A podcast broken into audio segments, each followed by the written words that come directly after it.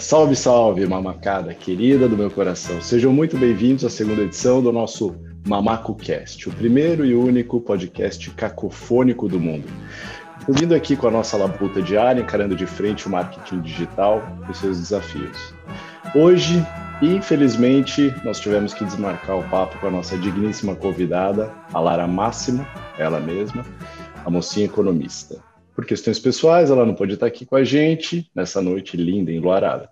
É uma pena, de verdade. A gente estava muito afim dessa conversa, mas fiquem tranquilos porque a gente vai remarcar logo logo, tá? Em breve ela já vai estar aqui com a gente.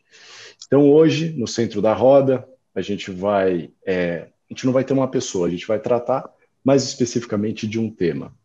É, hoje a gente vai falar sobre um tema bastante relevante que ganhou ainda mais importância nesses tempos de pandemia. O papo hoje vai ser sobre o mercado de educação e todas as transformações que a gente está passando. Faculdade, curso, ensino formal, trilha de aprendizagem, autodidatismo, infoproduto, como transmitir conhecimento relevante, com energia e mais do que isso, com um método. A gente vai falar sobre esses temas e muito mais. Nesse papo de hoje, a gente tem presente Logan Caberzan. Prazer, meu nome é Logan e eu tô muito ansioso para que a gente destrua na educação nos próximos anos. boa, boa. Patrick Imbrise. E aí, galera, aqui é o Patrick. Espero que dessa vez o áudio esteja melhor. Eu estou muito feliz, estou muito animado. Bora para cima. Lucas Codato. Boa noite, pessoal. Eu fui beber água agora e percebi que eu peguei o copo da minha filha. Boa. Radila Hassan. Boa noite, é Radla. Vou corrigir porque estou acostumada com os erros. Boa noite, muito prazer, galera. Vamos para cima. Boa, boa. Radla, Radla. Ok. Radla, ok. E, e Júlio Dário. E aí, galera, seja bem-vindo. Tô doidinho para ser cancelado, viu, gente? Louco. ah, boa, boa, é, boa. Você instalou o Pixel, né? Você instalou o Pixel, né? Não vou instalar o Pixel de raiva. É, antes da gente começar a nossa discussão, a gente vai trazer alguns dados aqui bem importantes, bem relevantes sobre o mercado da educação, e aí na sequência a gente abre para a discussão, fechou? Então vamos lá. Eu trouxe aqui alguns dados do, do Think with Google, tanto de 2020 quanto de 2019, que dá para ter uma, uma ideia do que está acontecendo, tá? É, primeiro deles, termo educação ficou em nono lugar entre as categorias que mais cresceram no ambiente digital, cidade de outubro de 2020. É, outra parte de museus virtuais e homeschooling acabaram figurando entre os 10 principais temas que mais cresceram nas buscas, isso também é de outubro de 2020. É, 51% dos formados no ensino médio que desejam cursar faculdade colocam EAD como principal atributo para a escolha. Esse é do Educa Insights, de maio de 2020. EAD, para quem não sabe, talvez, não sei se todo mundo sabe, educação à distância. É isso. É, entre maio e dezembro de 2020, 70% dos alunos avaliaram como positiva a experiência com o EAD nas suas universidades. Esse é um dado do Educa Insights. É, houve um aumento de 73% nas buscas por educação online. Esse dado é de julho de 2020. É, outro, houve um crescimento de 52% na busca por vídeos com o tema Estude Comigo no YouTube, esse dado é de março de 2020, então deve ter crescido muito de lá para cá, e 28% de aumento nas buscas por pós-graduação ou MBA EAD, pelo Google Data, do final de abril. É isso, gente, era só para provocar um pouquinho a galera que está por aqui, e vamos lá, quem quer começar? Bom, eu vou começar com uma curiosidade, então. É, fui pegar as coisinhas para ajeitar as parafernália aqui da, da gravação. E o que estava embaixo lá? Os Novos Empreendedores da Educação, 2017. Então, desde 2017, isso aí já era o auge, é o auge, e eu acho que a gente tem um, tem um oceano azul ainda, porque tá está começando ainda, né? Todo mundo fala que está no auge, está no auge, mas está tudo começando. A gente vive numa bolha muito grande e eu acho que é um assunto muito importante que a gente vai começar a borbulhar umas ideias aí para para acrescentar na vida de cada um que está junto com a gente aí no dia a dia. É, para mim é uma grande contradição, galera? Eu vou falar de cara, poder hoje, né, falar de educação, sendo que eu era aquela pessoa que era do fundão, que raramente prestava muita atenção na sala, ia só na revisão e vivia no boteco, né? Então, assim, eu estava sempre ali, nunca eu acho que na minha vida eu ia pensar que eu ia trabalhar nesse segmento, né, cara? E pra, aí quando o Logan fala isso, eu falo, realmente parece que ainda é tudo mato, porque muita gente entrando. Mas a provocação desse podcast que eu acho que é principal é saber se, se como que tá a qualidade disso também, né? Será que isso está fazendo. Será que é só número, né? Será que é, é só. Nós estamos falando de pessoas mesmo ou de valores, né, cara? De monetários, né? Pois é, eu ouço falar do modelo IAD há muito tempo, só que antigamente, quando eu ouvia falar de educação à distância, era sempre no lado pejorativo, assim que educação à distância era para vagabundo, que era para gente que não queria estudar, que era para gente que queria aprender coisa rápida. E esse ano a gente viu que o EAD é uma coisa muito mais complexa do que a gente imaginou. Tu falou agora da questão das faculdades à distância. Eu tive que fazer o EAD obrigatoriamente por causa da pandemia. A gente demorou de março a outubro para iniciar as aulas, né? Porque eles estavam se preparando tudo com plataforma e eu tenho a plena certeza de que esse ano dentro da faculdade para mim com aulas de professores foi uma coisa perdida. Foi uma, é uma faculdade que está mais de 50 anos ali trabalhando no modelo presencial, num estilo de educação, num estilo de passar conteúdo, e eles tiveram que drasticamente se modificar por uma coisa completamente diferente, onde o professor não tem tempo para passar o conteúdo, não tem proximidade com o aluno para realmente tirar dúvidas profundas e dúvidas pontuais que eles têm. Então, eu acho que ainda é uma coisa que tem muito para caminhar e muito para se construir também na cabeça das pessoas. É, eu acho interessante o, o, que o muito do que o Ricardo falou é que as pessoas têm buscado mais por isso, né? Claro que a, a pandemia deu essa acelerada toda na nessa busca, né? Mas é, é o que você falou mesmo. Há um tempo atrás, eu lembro quando eu fazia faculdade, me formei já há alguns anos. Eu tenho 21 anos, né? Então já me formei faz um ano. Em cada perna, né, Lucas? Em cada perna. E aí, Olha assim, só. eu lembro que a gente falava muito de, de cara, puta, ah, tem o curso, mas esse curso só tem EAD na faculdade. E era uma coisa assim, totalmente pejorativa, né? As pessoas não é, faziam porque só faziam EAD porque não podiam fazer o curso presencial. E aí, é, hoje o que acontece? Ninguém poderia, ninguém pôde fazer o curso presencial nesse ano, né, em 2020. E aí o pessoal começou a acostumar, né, a, a, a ter essa essa aula de longe.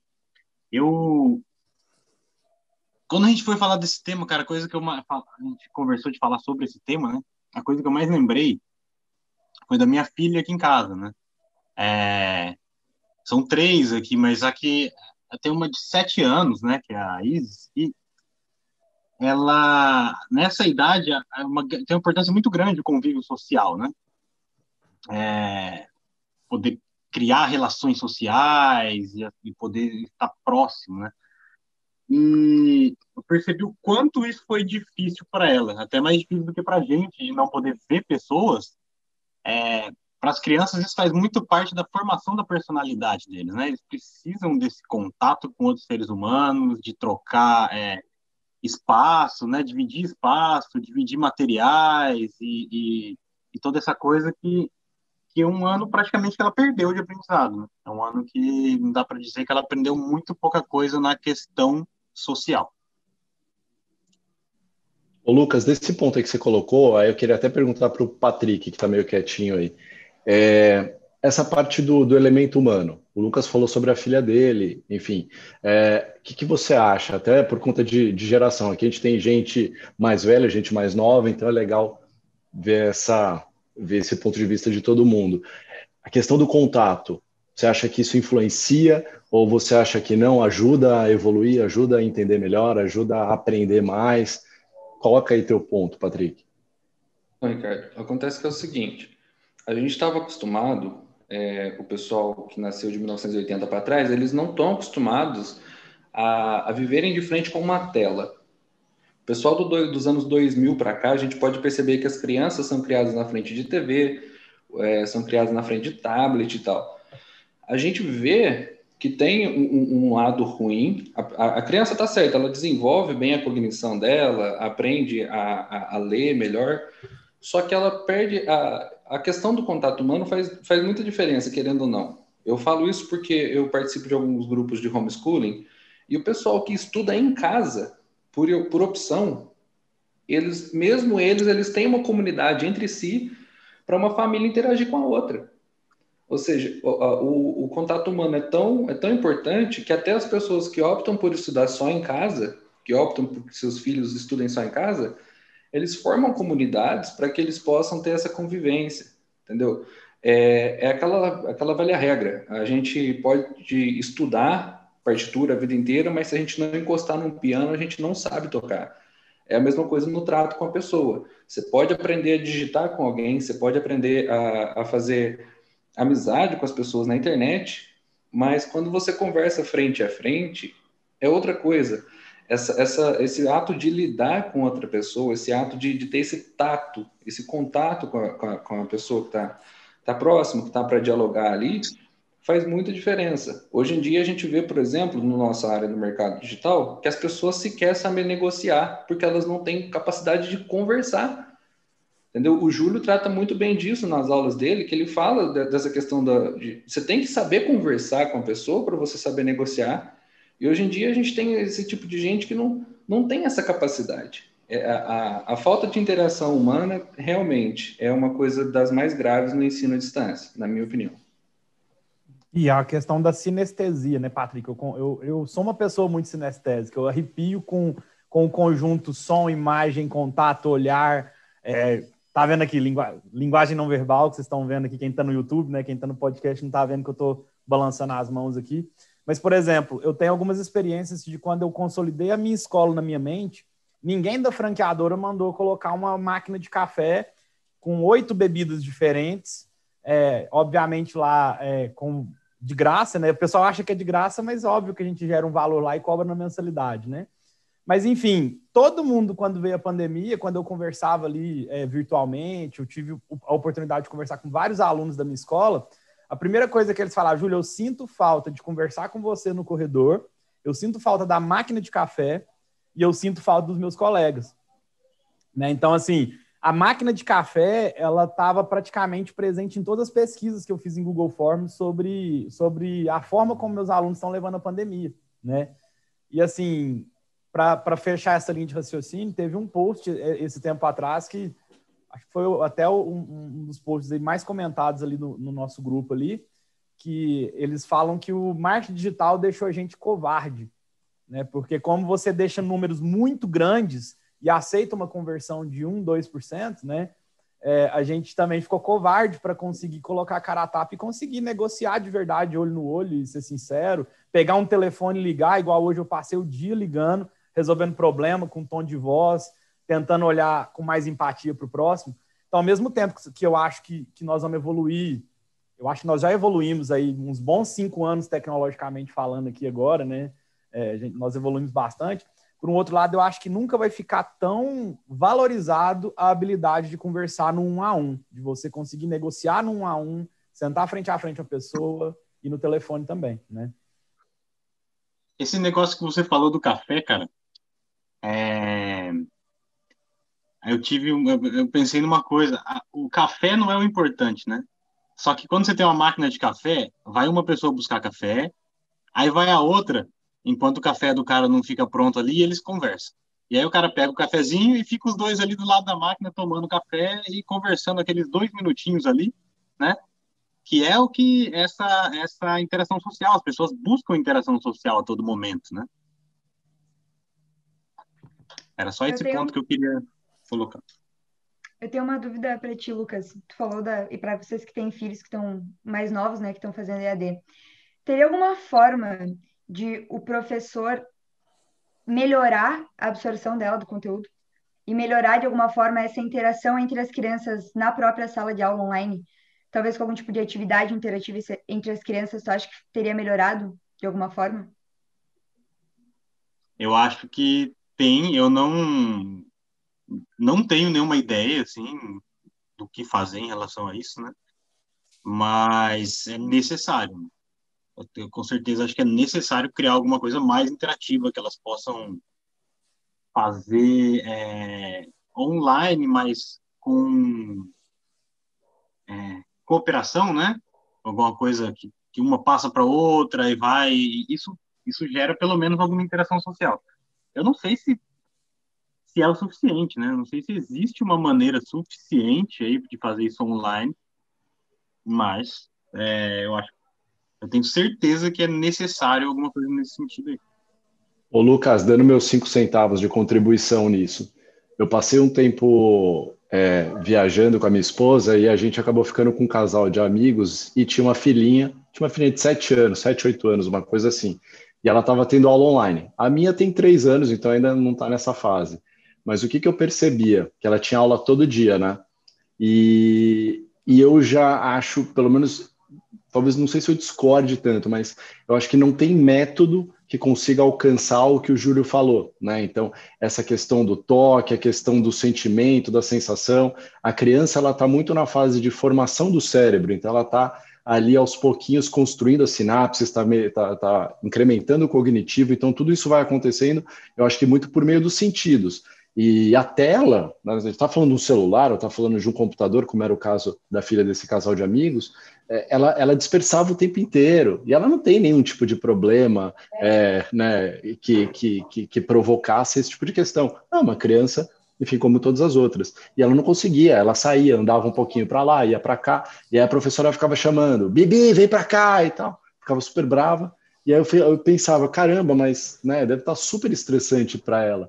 Então eu não sei se essa questão do método em si é, pode ajudar. Eu acho que talvez isso nunca vai, vai conseguir, a gente nunca vai conseguir alcançar esse grau é, de. É, nunca é, é, muito forte a palavra, mas até por conta da, de tudo que a tecnologia está proporcionando, né, como o Julinho colocou. Mas eu acho que, pelo menos hoje, ou pelo menos nos próximos anos, é, essa questão da presença, e eu acho que a pandemia também veio para provar isso, né? Que a gente está todo mundo meio desesperado, querendo estar tá em contato com pessoas, as pessoas estão indo para a praia, estão indo para tudo quanto é lugar. É, esse é um exemplo clássico, né? As pessoas não querem viver em bolhas dentro do seu smartphone ou dentro do computador e tal. Então, é, basicamente isso. Tive um exemplo agora, é, num associado, é, a minha esposa, ela, eu, a gente teve um privilégio de planejar a gravidez dela, né, é, em conjunto, de modo que ela trabalhava muito junto comigo. Não sei se todo mundo aqui sabe, mas eu era bancário, funcionário público, e minha esposa também. Nós dois trabalhávamos no banco, aquela rotina tranquila de bancário, né? E aí, quando a gente quis ter filho, falou, pô, da forma como a gente leva a vida, vai ser muito complicado ter filho, né? E a gente teve o privilégio de planejar e tirar ela do banco, eu saí do banco, e hoje ela, ela tá aí com o Estevão há um ano, né? Por conta, assim, de, na maioria do tempo, ser mãe. E aí ela acompanhando o marketing digital, as, a galera ali da vertente do Ítalo Marcílio, né, que não tem como não ter socialização de filho na casa dele, né, é, porque é muito, né, tem muitos filhos lá. e aí acompanhando muito essa questão de homeschooling e tudo mais, até que na semana passada nós fomos visitar uma escola, porque é a nossa cliente em uma das nossas empresas. E aí ela chegou nessa escola, a hora que ela bateu o olho no quadro, a hora que ela viu a, as coisinhas de criança, a hora que o dono da, da instituição falou com amor que está sentindo falta das crianças, os professores sentindo falta das crianças, ela falou: não consigo mais mandar o Esteve, ficar com o Estevam em casa no homeschooling depois de ver o que eu vi dentro dessa escola. Porque ela relembrou como que ela sentiu quando ela era criança. E aquilo é de arrepiar, cara, porque assim, a gente. Quanto a escola na nossa formação, ela foi importante para as nossas referências hoje um professor que você gostava, né? Que te falou uma coisa que até hoje você considera verdade, né? Aí puxando, gente, provocando aqui, é, baseado nisso que o Julinho falou, de novo, a questão da presença. Daqui a alguns anos, a gente tendo essa capilaridade enorme de curso acontecendo, todo mundo, na verdade, ensina alguma coisa, o que é super positivo, é, mas é, sem a questão do pessoal, do físico, do contato. É, além da quantidade e da capilaridade, e, e, a questão, de novo, tal, sei lá, deixa eu pensar como é que a gente pode formular isso aqui, eu até fugir do roteiro. Se um modelo híbrido, de repente, seria uma, uma alternativa. Eu lembro que alguns anos atrás é, tinha muito isso, sei lá, era EAD, mas você ia duas vezes por mês, uma coisa assim, só que o EAD é mais formal, né? Então, não sei se aqui no caso de mercados mais sobre infoproduto ou marketing digital ou relacionados, se também teria alguma coisa com imersão ou com palestras ou ciclos, o que, que pode ser feito para trazer justamente essa questão da, da troca de cartão, que nem tem mais, né? Isso acho que é mais eu, eu Julinho aqui, o Lucas, né, mais velhos, que a gente tem essa questão. Mas é, de, do café, de trocar ideia tal, enfim, do networking, que, sei lá, acho que muda muito, né, com, com a proximidade, né? Então, a faculdade que, a, que eu e minha esposa estudamos, na matéria que ela cursa, ela faz psicologia boa parte da, da grade curricular dela é feita de forma online, justamente para fazer essa interação da aula presencial e terminar de cumprir a, as horas durante a, o período que está em casa. Mas a, o, que eu, o que eu acho que é interessante a gente tratar do EAD é o seguinte: o, o EAD, quando ele é planejado desde o começo para ser EAD, para ser o ensino à distância, a forma de lidar com a matéria, a forma de lidar com os alunos é diferente. Eu falo isso porque eu tive que parar a faculdade agora durante a pandemia e mesmo eles continuando, eu não consegui acompanhar. E eu digo por quê? Porque o formato de ensino deles, da sala de aula para o EAD, não funciona. O jeito que eles dão aula na sala de aula não funciona. A, o, eu estava conversando com o Sérgio Vinícius, lá do grupo, do nosso grupo do Novo Mamaco, ele falou uma coisa que é muito interessante. É, cada fase do desenvolvimento escolar que é uma forma diferente, requer uma forma diferente de prender a atenção do aluno. E quando você está num ensino tradicional e depois você passa para um EAD de forma muito apressada, a sua forma de retenção de atenção ela tem que modificar também. Para prender a atenção de alguém numa aula online é muito diferente do que você faria numa sala de aula. Eu digo isso também não só pela parte dos alunos, mas a gente quando a gente fala de educação a gente esquece muito da parte importante ali que é o professor o professor, quando ele está planejando aula, ele ele está acostumado a lidar com aquilo. Agora, imagina o impacto que essa pandemia trouxe, entendeu? Para todos os professores de todas as áreas. Um dos meus professores, meu professor de direito penal, ele é delegado aposentado. Ele nem precisava dar aula. E aí ele faz isso porque ele gosta. E de repente ele se vê obrigado pela faculdade a fazer uma modificação, uma, uma mudança na forma de ensino dele muito drástica para poder englobar o pessoal do EAD e que não que não é interessante para todo mundo, entendeu? Eu digo isso porque eu tranquei minha faculdade esse ano porque não dava para acompanhar. Realmente foi seria um ano perdido, assim como de fato na faculdade foi mesmo. E foi um ano perdido para muita gente, né? Eu tenho uma filha que de 11 anos que eu acredito que o começo da infância fora da, da escola é muito complicado, principalmente para a realidade aqui do interior, né? é, onde se tem uma, a comunidade mais presente em tudo, né?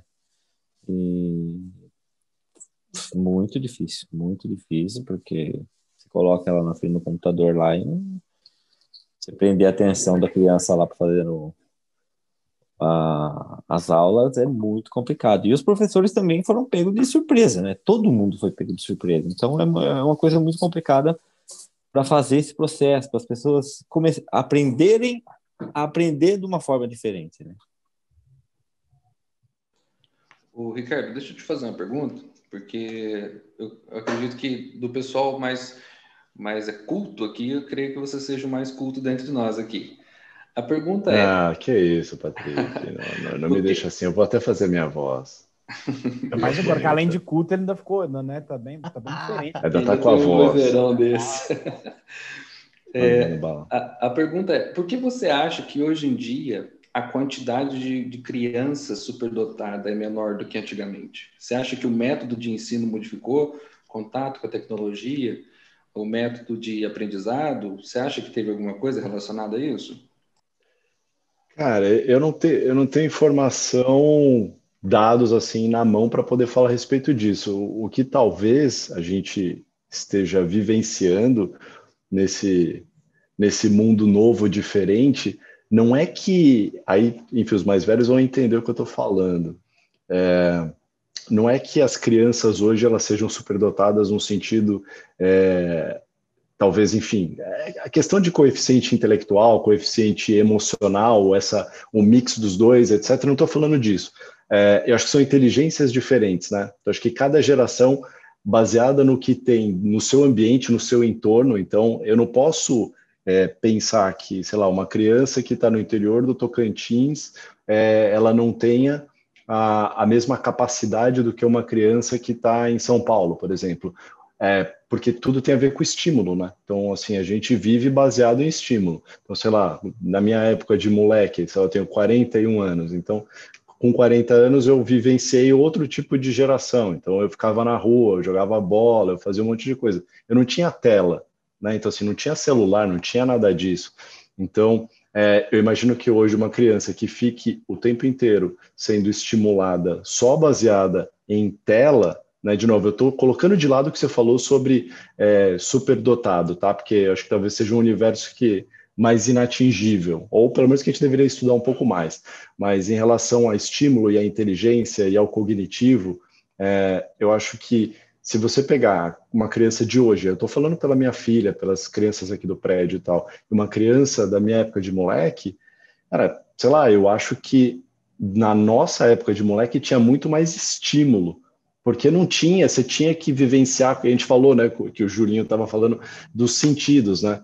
É, se a criança não recebe estímulo adequado é, do entorno, da família, dos amigos, de todo mundo, é, de outras crianças, das interações, sei lá, cara, eu, eu tenho muita dúvida em relação a isso. Ah, e eu tenho uma, uma, uma, amiga bem próxima que é psicóloga clínica, e ela fala que o número hoje de crianças que estão estão desenvolvendo problemas de, de fala, é, assim, tá, tá muito grande, tá muito grande. Elas acabam ficando muito tempo só vendo televisão. Tudo bem, na minha época também tinha muito essa questão da televisão, ok? Mas é, é televisão, depois é celular, celular, televisão, televisão, celular. E aí eu acho que a pandemia acelerou mais ainda. Então, outro dia ela me mandou mensagem falando assim que é, o nível é brutal. Assim, a criança não consegue desenvolver a fala, daí passa dos três anos, passa dos quatro, tem criança chegando aos cinco, seis anos e não consegue desenvolver uma conversa, não consegue falar, entendeu? Não sei, Lucas, Logan, acho que podem também falar sobre isso, enfim, por terem filhos, mas o que, que vocês acham, o que, que vocês percebem em relação ao estímulo externo e em relação ao desenvolvimento?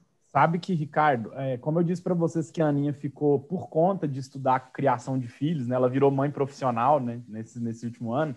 Cara, você não tem noção da quantidade de estudos que já existem falando do hiperestímulo, né? Porque, assim, qual era o nosso estímulo? Nosso estímulo era fazer pipas, brincar de futebol na rua, fazer flechinha de saco de lixo, fazer, brincar de cerol, que é um negócio super perigoso, mas, assim, nossa, nossa infância, nossa adolescência foi assim e galinha pintadinha, bolo fofos e tudo isso que a galera é exposta, tem tanta cor que meio que hipnotiza os sentidos da, da, das crianças, depois nada consegue estimular ela mais fora do mundo virtual. E aí nós temos uma criança muito próxima à nossa família, que ela está com dois anos, e aí é tanta falta de informação, inclusive no setor médico, porque a família toda dessa criança está no setor de saúde, né? Mas a menina tem quase dois anos e não conversar, a explicação que deram para ela é que a galera tá de máscara e que tá todo mundo falando perto dela de máscara por causa da pandemia, não tá vendo mexer a boca, ela não tá falando.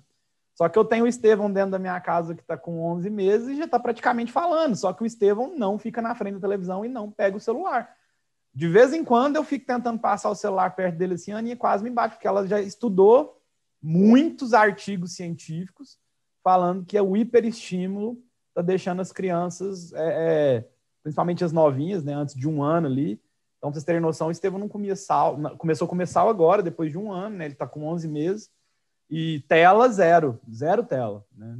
Então, é, é e, e, realmente ele está desenvolvendo a fala muito rápido. Então, eu estou vendo isso dentro de casa. Né?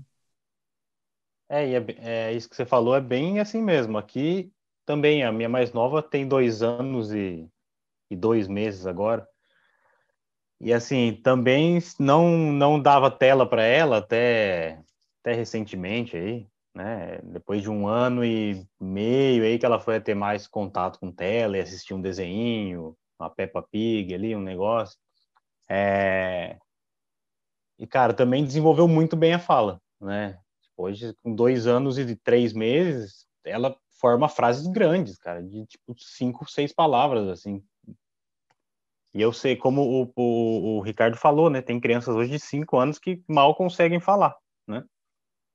Então é bem importante essa, essa, essa, essa desculpa da máscara aí que o cara deu é, é, Pô, dentro de casa todo mundo tá usando máscara também, falando com ele? Quer dizer. É negação, né, Lucas? Aí Exatamente. é muito negação. A pessoa ela tá negando é. que ela tá fazendo merda e fala, ah, beleza, não e quero às vezes assumir por o B. desconhecer, né, Rick? Às vezes, é porque a galera às vezes tem preguiça de estudar, às vezes não, né? Vamos falar sinceramente. A maioria das pessoas tem preguiça de estudar, né, cara? Então fica mais fácil jogar a culpa na máscara, né?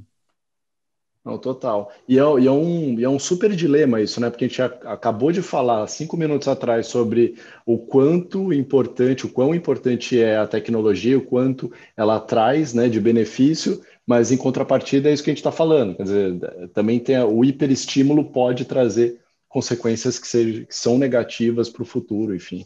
Não só das crianças, mas eu acho que até de adulto, né, cara? Porque é, uns anos atrás, sei lá, eu, eu tive uma reunião com com uma antropóloga e tal, super bacana, e era, sei lá, 2010, 2011, e os celulares ainda eram meio vagabundos, assim, né? Sei lá, não, não uma tecnologia tão foda em celular. E, e, ela cunhou um termo, cara, que eu lembro até hoje, que era. Ela escrevia os artigos científicos e tal, ela chamava a molecada, molecada, sei lá, 20 e poucos, 30 e poucos, de geração cabeça baixa. Eu falei, cara, é verdade. Uhum. Depois disso eu comecei a. Todo lugar que eu vou agora eu olho isso. Tipo, você pode ver, tá todo mundo assim, ó, né? Eu vou ficar meio de lado. Tô assim, o tempo inteiro. É, então é muito louco isso, né? Quer dizer, não é só a criança, não é só o bebê, o, o adulto também acho que está emburrecendo, né? Tá. Às vezes você vai num barzinho de noite, você vai. Agora não vai, né? Pelo pessoal fica em casa. Mas quando você vai no, vai dar uma voltinha, vai dar um, um rolezinho no bar, você chega lá e tá todo mundo sentado numa mesma mesa, uma mesa de um metro quadrado, e cada um no seu celular, cara. Se, olha, se quer acabar com a noite de qualquer pessoa, se você quer acabar com a tua oportunidade de fazer amizade, com a tua oportunidade, a tua oportunidade de fazer network, usa o celular. Vai lá, baixa a cabeça, não conversa com ninguém mesmo, não. Porque, olha, é, é assim, chega a desmotivar, tira a vontade da gente estar ali, né? Eu, aquela questão do hiperestímulo que o, o, o, Ricardo levantou, não sei se foi o Ricardo, foi o Júlio, né? O Júlio. É, e aí o Ricardo falou que os adultos também sofrem com isso, né? Eu, eu aqui nesse mesmo caso da minha filha, ela algumas vezes a gente já pegou ela aqui no horário da aula, que ela devia estar no meio da aula, né? Com o computador ali e tal, com o Netflix aberto assistindo um desenho. Então, assim, ela estava na aula, daí ela, tipo, minimizou a aula, colocou o Netflix e ficou assistindo um desenho. E aí, assim, é... beleza, a criança fez isso, mas quantas vezes a gente mesmo, você está assistindo um curso, estudando um negócio, que você, tipo, ah, você para ali e com um clique você está assistindo uma outra coisa com um clique você está vendo um vídeo no YouTube, dando risada, compartilha no WhatsApp, já está conversando e está não sei o quê. Então, assim, esse, esse, bombardeio de estímulos atrapalha muito né, é, a questão da aprendizagem, tanto das crianças quanto para a gente. Queria fazer uma pergunta para a Radla aqui. A Radla aqui, que é a, a, mais jovem aqui de nós todos, né? Queria saber dela, Radla, é, como que tá aí essa, a, a, sua galera, a sua turma ali em relação a a continuar. Ah, a distância, está sentindo falta do presencial, está sentindo falta ali de estar tá presente na faculdade e tal. Me conta um pouco disso aí. Como é que tá sua tribo aí? Então, como eu comentei antes, a diferença que foi da minha faculdade do presencial para o online foi drástica, assim. Que é muito que o Patrick estava falando que a faculdade AD, que ela começa com a ideia de ser online, é um ensino completamente diferente do ensino de uma faculdade formal que vira online. Então, para mim foi péssimo, assim, porque logo que, que acabou, eu quis começar a estudar outras coisas e comecei a estudar o marketing. É por isso que eu estou aqui, por causa da pandemia e de parar de ter aula. E justo quando eu comecei a pegar o tranco de estudar por mim e ver curso e ler livro e tirar o conhecimento dali, depois tirar minhas dúvidas em outro lugar, a minha faculdade voltou com um método muito ruim, cada professor fazia o seu método. Tem uma professora querida, é, ela é super inteligente, assim, ela é cabeça demais. Só que a mulher passava a aula inteira lendo livro pra gente e, e tu não aprende, assim. E como é primeiro ano de faculdade, eu tive uma semana com os meus colegas para conhecer pessoas que eram de outros lugares do país, assim, que era o momento de eu realmente fazer troca, né? Trocar com as pessoas, conversar, conhecer. Foi o momento que tudo acabou e eu tive que ir para casa. Então, eu acho que é complicado. Eu sou uma das únicas que eu vejo assim que consegue estudar fora. Na faculdade eu não estudei, eu vi as aulas só por ver, fazia os questionários que tinha que fazer, porque eu tinha que passar, não tinha outra opção. Mas agora os meus cursos que eu tenho que estudar, eu estudo de verdade. Mas eu vejo que tem gente da minha idade, assim, meus colegas ou pessoas mais velhas que, se não for no presencial, se não for ali um professor cobrando, se não for é, os colegas também tendo que cobrar a nota, eles não fazem as coisas que tem que fazer. E o celular é um dos, dos motivos que atrapalha, assim. Eu vejo, a, a gente não, não percebe, mas é um gatilho muito grande. Trabalhar com isso aqui perto de ti, tu não consegue fazer as coisas. Tu tá fazendo as tuas coisas e quando tu vê, tu já não tá mais. Porque tu pensar, não, tô vendo aqui um curso, lembrei de uma coisa que eu posso falar para alguém, lembrei de um insight que eu posso mandar no grupo. Aí tu entra no grupo, manda um insight, nunca mais sai do grupo, fica naquele loop infinito, assim. E Não às vezes você tá, ali, você tá ali, tá trabalhando, de repente você escuta o celular vibrar, você olha, o celular nem vibrou, é coisa da tua cabeça, né? Não sei se já aconteceu com vocês, mas direto eu tô aqui trabalhando de repente você, você sente que o celular tocou e ele não tocou nada. E você falou de um assunto muito que eu achei muito interessante, que é sobre a questão de prestar atenção no curso. A gente trabalha no marketing digital e 90% do marketing digital hoje é formado de cursos, né? A gente vê que, que o pessoal está ensinando tudo que sabe. Agora, uma pergunta para a galera aí. É, como que a gente faz para conseguir é, reter a atenção das pessoas num, num curso? Eu, eu, pergunto isso em geral porque, assim, o que, que a gente tem hoje? Hoje a gente tem uma quantidade enorme de cursos, mas uma quantidade muito ínfima de pessoas que sabem ensinar.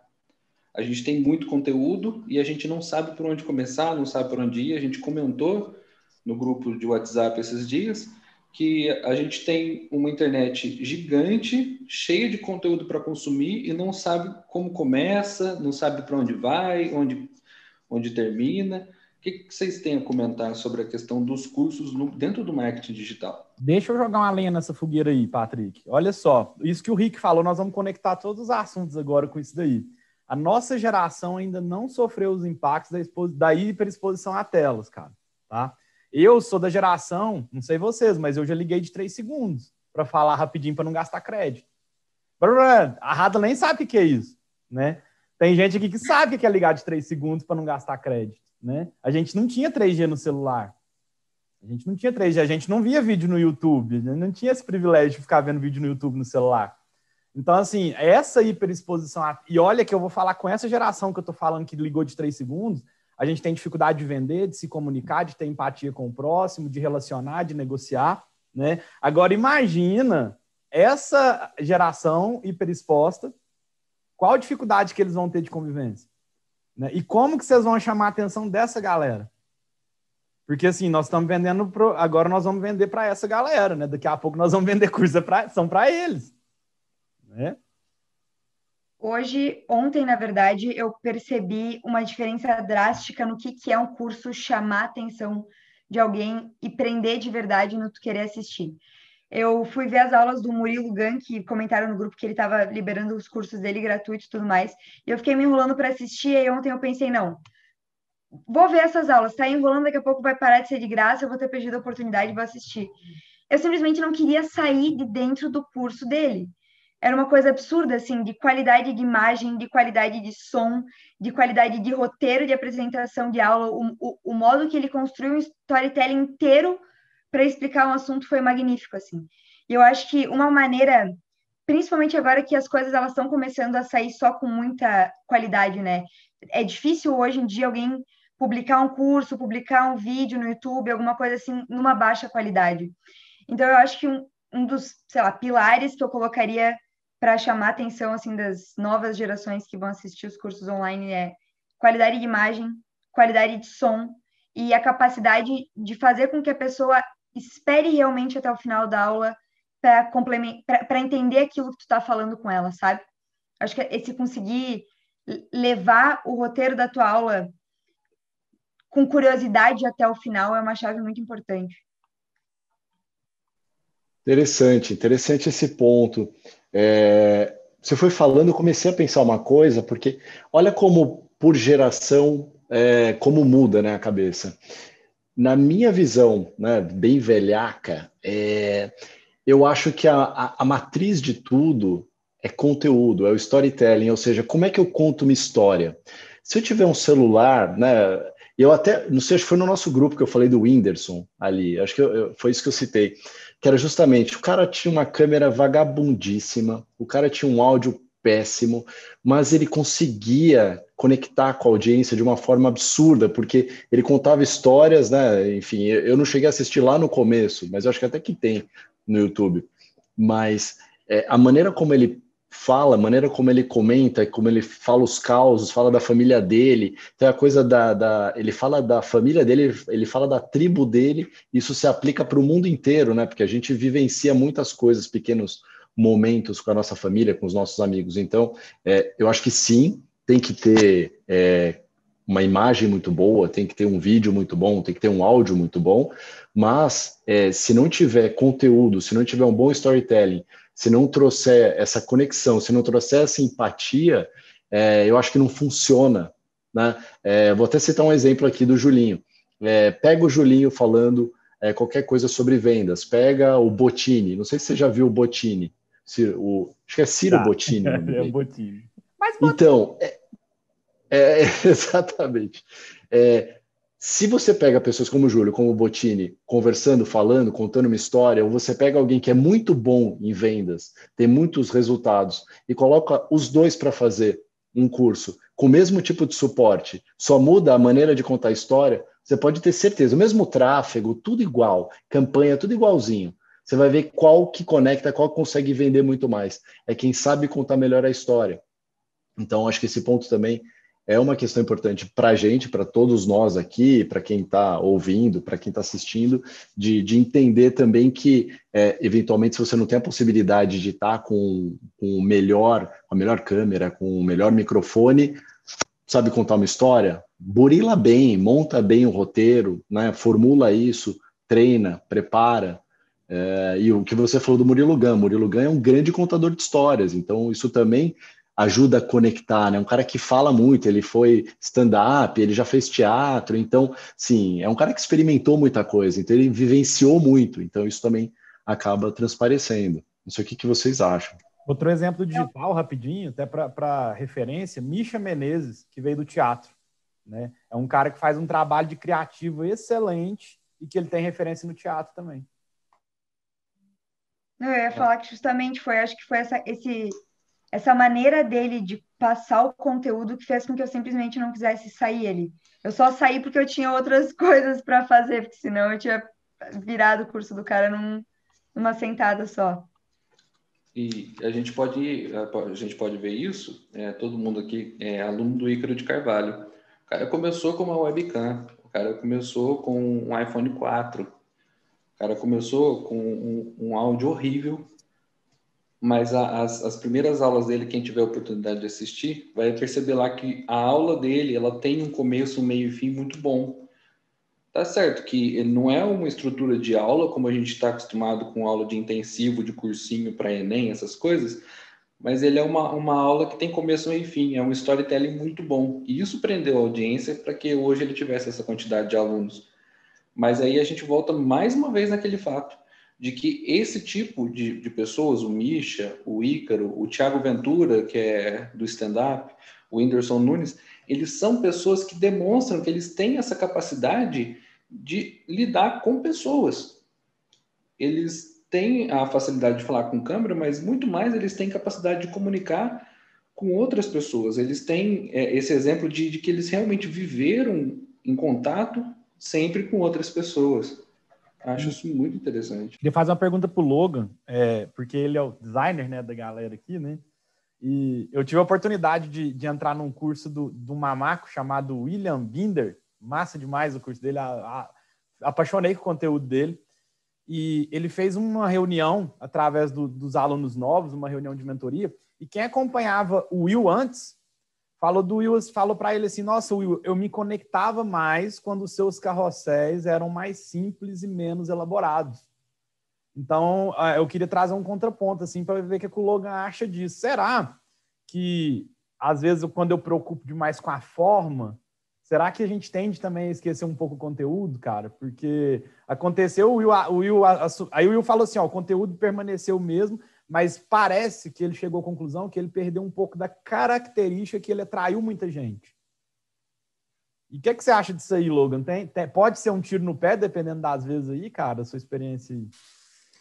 Eu, eu só acho que não é nem um tiro no pé, é o, é o nível de consciência do espectador. Quantas pessoas ali estão no nível de entender aquele carrossel mais elaborado? E qual é a quantidade de pessoas que gostam mais do carrossel oba-oba?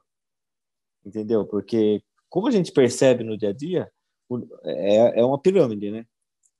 A, a maioria de pessoas com a menor percepção de, de qualidade, que, estão nem aí com a coisa, que querem, tá, estão aprendendo, mas não quer se aprofundar, é muito maior, entendeu? Então, eu acho que é mais da questão do nível de comprometimento, de, de entendimento, né? Da coisa que, que vai levar a pessoa a gostar mais. Eu, por exemplo, gosto mais de, da, daqueles carrosséis que, que são aprofundados. Ou, até o Matheus lá do nosso grupo começou a fazer uns carrosséis do, do Sobral também, que ficou muito da hora, entendeu? Então, são coisas que agregam mais no dia a dia da gente, que a gente vai fazer a marcação, que vai fazer o compartilhamento, entendeu? Vai salvar o, o carrossel. Mas tá eu acho que é mais da questão do nível de entendimento do, do seu espectador, né? Até para citar o Will aqui, quem não acompanha o Will, acompanhe, que o conteúdo dele é fantástico. Eu me conectei, eu nem assisti todo o CPL dele, porque no primeiro hora que ele abriu o carrinho, eu fui lá e comprei, porque eu já tinha conectado com um carrossel dele. E aí, quando veio aquela pergunta, e, no final aqui tem até um participante ao vivo aqui que está falando que foi só um, um, problema de execução, e eu concordo, porque quando veio essa informação, eu me surpreendi. Falei, cara, será que a galera está desconectando com material de maior qualidade? Porque para mim era um contrassenso, sabe?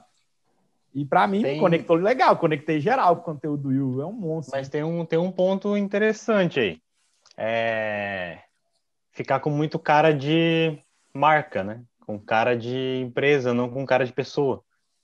E aí isso sim pode causar uma desconexão, porque é, essa coisa mais artesanal, o cara faz, faz aquele carrossel ali que você vê, pô, o cara fez, esforçou para fazer um carrosselzinho. É, e aí passa o tempo, começa a virar uma coisa mais industrial, né? Vai virando aquele carrossel que você vê, pô, esse daí é um carrossel que uma marca faria. E isso realmente pode desconectar as pessoas, né? A gente tem que ficar, prestar muita atenção nisso.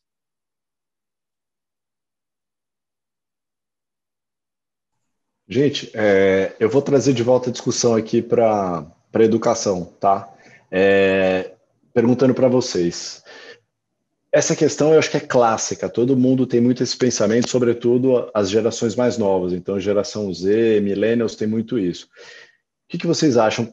qual a diferença entre o que a gente tem de ensino hoje no mundo acadêmico, que uh, as pessoas estão usando muito o termo de que quem é professor de faculdade e não necessariamente trabalha, não está no mercado, que não tem skin in the game.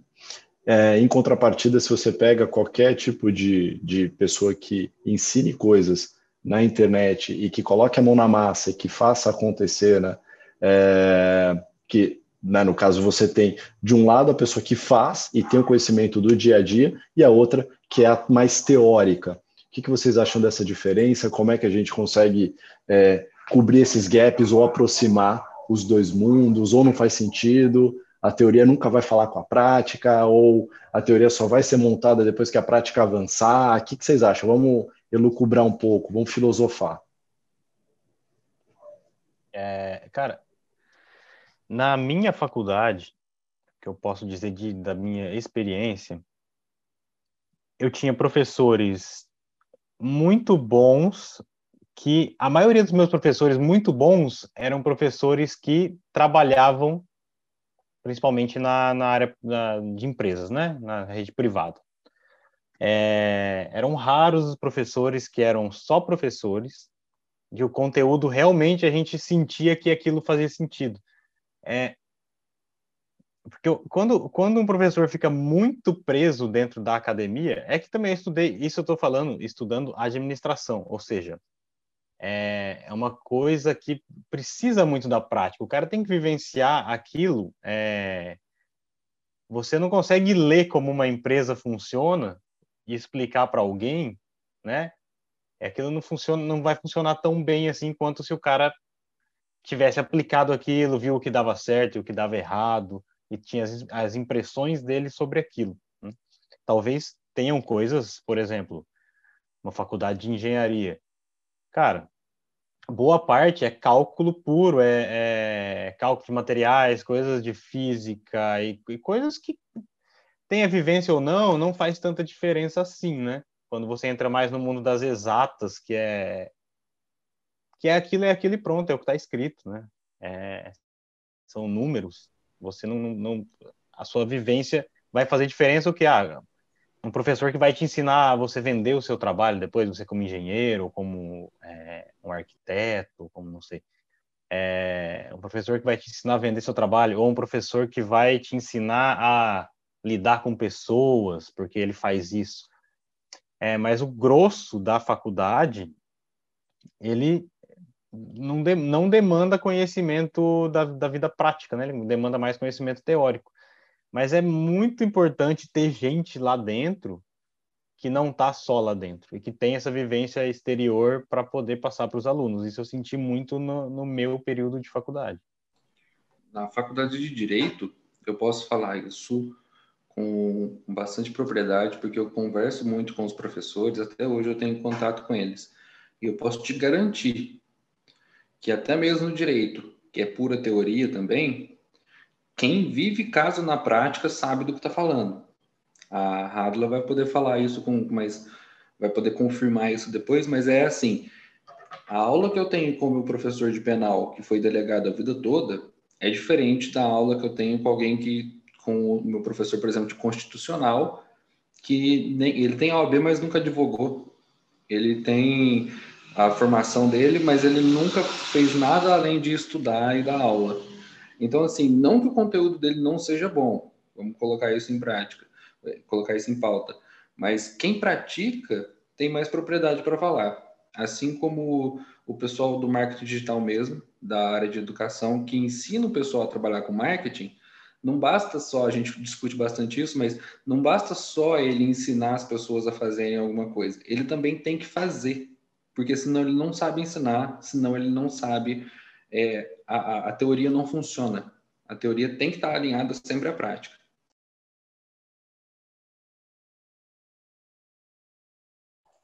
Logan, o que, que, você acha? Tá, tá mudo aí. Vamos, então vamos mudar. Fala aí, Julinho, o que, que você acha? É, o concordo, Logan acho que teve problema. Concordo plenamente, até com o começo que a gente começou a conversa, né? Eu falando para vocês que eu nunca na minha vida pensei que eu ia trabalhar no setor de educação e muito menos que eu ia ser professor, né? E eu vou citar uma pessoa que me inspirou a sair do meu cargo público, e abrir mão daquele salário que eu tinha lá, que foi o próprio Flávio Augusto, né, que, que me mentorou pessoalmente, que, é, que era o dono lá do Orlando City, da WhatsApp, quando ele foi convocado para dar aula no MBA, sendo que ele não tinha faculdade, né? Então eu descobri que as faculdades, principalmente a faculdade que chamou ele para, que foi a PUC, né, do Rio Grande do Sul, que bancou isso. E aí o diretor da PUC ligou para Flávio, você dá uma aula de negociação e vendas para a gente? Aí falou, cara, você tem certeza que, eu, que você quer que eu dou aula numa, numa, numa pós-graduação, sendo que eu não sou formado? Né? Aí eu descobri que existia um negócio que chama notório saber, né? que é quando a sociedade reconhece um resultado e que esse resultado vale bem mais que um diploma. Né? Então, assim, e aí, na, na verdade, ele cobrou na época, se eu não me engano, algumas centenas de milhares de reais para dar uma aula de cinco horas. Né? E aí ele pega num podcast né, e fala assim: isso é porque professor ganha mal. E aí é, ele lidou com uma grande contradição, por quê? Porque, na verdade, a gente está sempre o tempo todo sendo mensurado por resultado, não é por saber. Porque sa é, é, saber uma informação não te garante resultado nenhum. Né? Você precisa executar a informação, transformar aquilo numa certa sabedoria, mas mais do que sabedoria, você precisa transformar isso em resultado, senão isso não tem valor nenhum mais no mercado. Né? E óbvio, ter, tive excelentes professores, né? mas o Júlio começou a ser reconhecido como autoridade em vendas quando ele começou a vender muito. E aí a galera começava a parar para me escutar, porque viu que eu tinha resultado naquilo. Né? Ô, Júlio, posso te fazer uma pergunta sobre isso? Claro. Você acha que é, é, esse arcabouço mais teórico que você também estudou ali, não te ajuda também a, a ter os resultados que você tem hoje? Vou te responder da forma que eu faço o treinamento com o meu time, viu, Lucas? Brilho no olho e vontade faz uma, duas vendas, cara. Tá? É, eu consegui vender curso de inglês sem nem saber que método que tinha, só no meu brilho do olho. Mas performance e profissionalismo é só com informação. Cara. Então, assim, para você, é técnica, te dá performance, te dá escala, te dá capacidade de liderar pessoas, né? Mas nas fileiras da faculdade que eu estudei e peguei meu diploma, eu não aprendi as matérias, as disciplinas que tinha lá. Eu aprendi a ter empatia, inteligência emocional, resiliência, aprendi a gerenciar meu tempo, fazer trabalho de madrugada porque tinha que entregar no outro dia, da forma que fosse, né? Mas eu acho que faculdade me ensinou muito mais sobre as habilidades que o Murilo Gun fala que são as habilidades do futuro, né? Que eu sou fã do, do Murilo, né? que inclusive criatividade é uma delas, né? E, e aí, acho que isso, Lucas. Então, respondendo sua pergunta de forma breve, né? Venda, qualquer pessoa é capaz de fazer, inclusive esse é o maior câncer da pessoa que quer vender. Ela acha que ela nasce com o dom, que ela nasce com uma facilidade inata, né? Que ela, que ela é um 71, vende areia no deserto, e ela nasceu com aquele dom, né? nasceu com aquele dom para vender. Quando, na verdade, uma facilidade de comunicação te ajuda a vender, ajuda. Vai te transformar num vendedor profissional? Nem de perto. Nem de perto. Você vai ter que estudar, você vai ter que fazer curso, ler livro, aplicar, tomar muito não, né? E aí sim você começar a se profissionalizar. Pode acabar Legal. a live agora, depois da fala do Júlio, a gente, a live, o podcast pode acabar. É, é isso por hoje. gente, a gente já está estourando aqui o tempo. Mas a é... gente precisa de uma pergunta que não pode calar. Ah, qual que é, Logan? Todo mundo pode ser professor? Ah, bela pergunta. Porque eu mesmo são um desastre, porque eu não tenho muita paciência, entendeu? Eu não tenho. Eu acho que, é, como na minha cabeça, eu acho que funciona muito mais com, com lógica. Ah, isso, meu, se acontecer isso desse jeito, tem que acontecer. Para mim é mais fácil. Eu não tenho muito didática para ficar. Então, é meu, como é que você não entendeu? Entendeu? Eu acho que eu acho que precisa do, da pedagogia, o jeito, a didática, tem, tem muita coisa que, tipo assim, as pessoas, todo mundo agora acha que pode ensinar alguma coisa, mas não é assim. Eu acho que tem que ter um, tem que ter um preparo, né? Tem que ter um, um estudo para poder fazer isso, né? Porque é disso que eu prefiro mais ficar no, nos bastidores, ajudar em toda a questão do processo, que para mim é mais, mais prático, do que tentar ficar ensinando, entendeu? eu acho que é justamente o que a gente falou no início da questão de ter tato, né? De, que, de saber entender o outro. Eu acho que às vezes as pessoas. Todo mundo tem alguma coisa para ensinar, todo mundo tem alguma coisa para aprender, mas será que todo mundo sabe ensinar da maneira certa? Tu está disposto a ter que repetir duas, três vezes para alguém porque a pessoa não entendeu? Tu está disposto a ficar lá com o teu celular e receber uma mensagem do aluno dizendo, bah, eu fiz aqui a tua aula, não consegui entender esse conceito, tu pode me explicar de outra forma? Tu tem a paciência de explicar para a pessoa de outra forma? Se tu não tem essa paciência, para mim, simplesmente não tem que ensinar. Tu ensina para quem quer te fazer uma pergunta e sair sem entender por vergonha de, de te perguntar de novo, sabe? E esse era um problema que eu tinha muito no, na época de escola e que eu parei de ter quando eu entrei no cursinho. Eu tinha uma professora de matemática horrorosa, eu espero que ela ouça isso aqui e entenda que você é uma péssima professora. A turma inteira, eu, é, é isso, me cancela agora. a turma inteira não gostava dela, a mulher não tinha didática nenhuma, acho que ela estava ali só por raiva dos alunos, de querer fazer as pessoas sofrer. E eu criei um bloqueio enorme com matemática de que eu não sabia, de que eu era burra e de que eu nunca ia conseguir fazer um cálculo de 2 mais 2 igual a 4. Quando eu entrei para o cursinho, eu tinha o meu professor de aula e uma professora particular que também dava aula lá, e ela fazia questão de me explicar cinco vezes, se precisasse, de maneiras diferentes, com outros exemplos, procurar outras formas de me, de me explicar para fazer eu entender. Eu acho que é essa vontade de realmente fazer com que a pessoa aprenda o que tu está ensinando que te permite ensinar realmente alguém e ser um professor de fato. Eu tenho uma teoria muito bom, Radla, concordo plenamente com o que você disse. Eu tenho uma teoria que o marketing digital está deixando a gente meio tarado no faturamento, cara. E as pessoas estão colocando o faturamento na frente do aprendizado. Então, assim, essa professora, provavelmente, ela ela está ensinando matemática, não é porque ela tem a vontade da matemática, ela precisa do dinheiro para da, da, da profissão. Então, assim, quando eu abri mão daquele cargo público, a única coisa que eu não olhei foi a grana, porque se fosse a grana eu ficava lá. E aí, quando a galera só olha o faturamento 6 em 7, o 7 em 7, o 8 em 7, ela está olhando para tudo, menos para o aluno.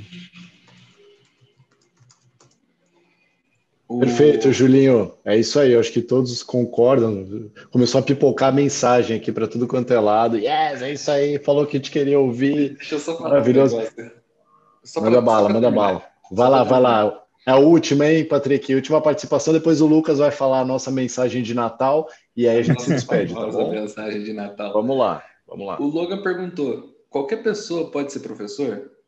Coloca alguma outra profissão de, de, de de propriedade nisso. Vamos colocar: qualquer pessoa pode ser astronauta? Qualquer pessoa pode ser maratonista? A questão não é a pessoa simplesmente treinar, é estar tá disposta a renunciar a tudo aquilo que não é da aula, a renunciar a tudo aquilo que não é correr uma maratona. Eu, aqui com meus 130 quilos de pura beleza, posso correr uma maratona? Pode. Não, mas se eu posso pode, treinar. Pode. mas eu posso treinar eu estou disposto a, a, a, deixar tudo que eu faço hoje para poder correr a, até alcançar uma maratona?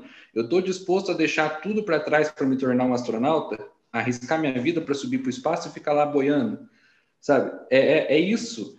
Não é, não é só questão de quem pode quem não pode, é quem está disposto quem não está disposto. Eu acho que essa é a minha opinião. É disposição. Se você quer, se você não quer de verdade. Perfeito, Patrick. Valeu, obrigado pela participação. Patrick, 130 quilos de puro amor.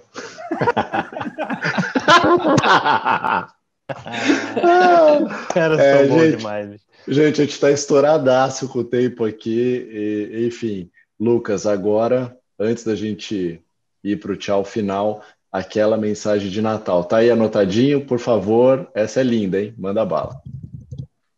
Vamos lá para a nossa mensagem de Natal. Natal já foi, mas todo ano tem. É... Hoje eu vou trazer para vocês uma mensagem que é. Hoje a mensagem não é engraçada, igual a da semana passada tal. Um story que hoje o nosso querido Rafael Res colocou hoje no, no Instagram dele ele é um cara que todos nós aqui, a gente respeita muito ele e gosta muito do trabalho dele. E veio a calhar que ele colocou um, um story hoje sobre educação. É, mandaram uma pergunta para ele, que era qual é o papel do educador? E a resposta dele foi, foi linda, né? Eu queria ler para vocês. É, o educador, para mim, é uma vela no escuro esse conceito vem de um livro do Carl Sagan, livro que mudou minha vida e construiu boa parte da minha visão de mundo. A ciência e a educação são uma vela no escuro. Nesses tempos sombrios que vivemos, ambas nunca foram tão necessárias. Nos anos 90, estávamos clonando ovelhas e enviando robôs a Marte. Atualmente, precisamos explicar que a Terra não é plana que tem de lavar o pipi todo dia e que não pode bater em mulher, nem em gay, nem em ninguém. Tempos sombrios demandam educadores persistentes. É isso. Boa. Um abraço, Obrigado. professor.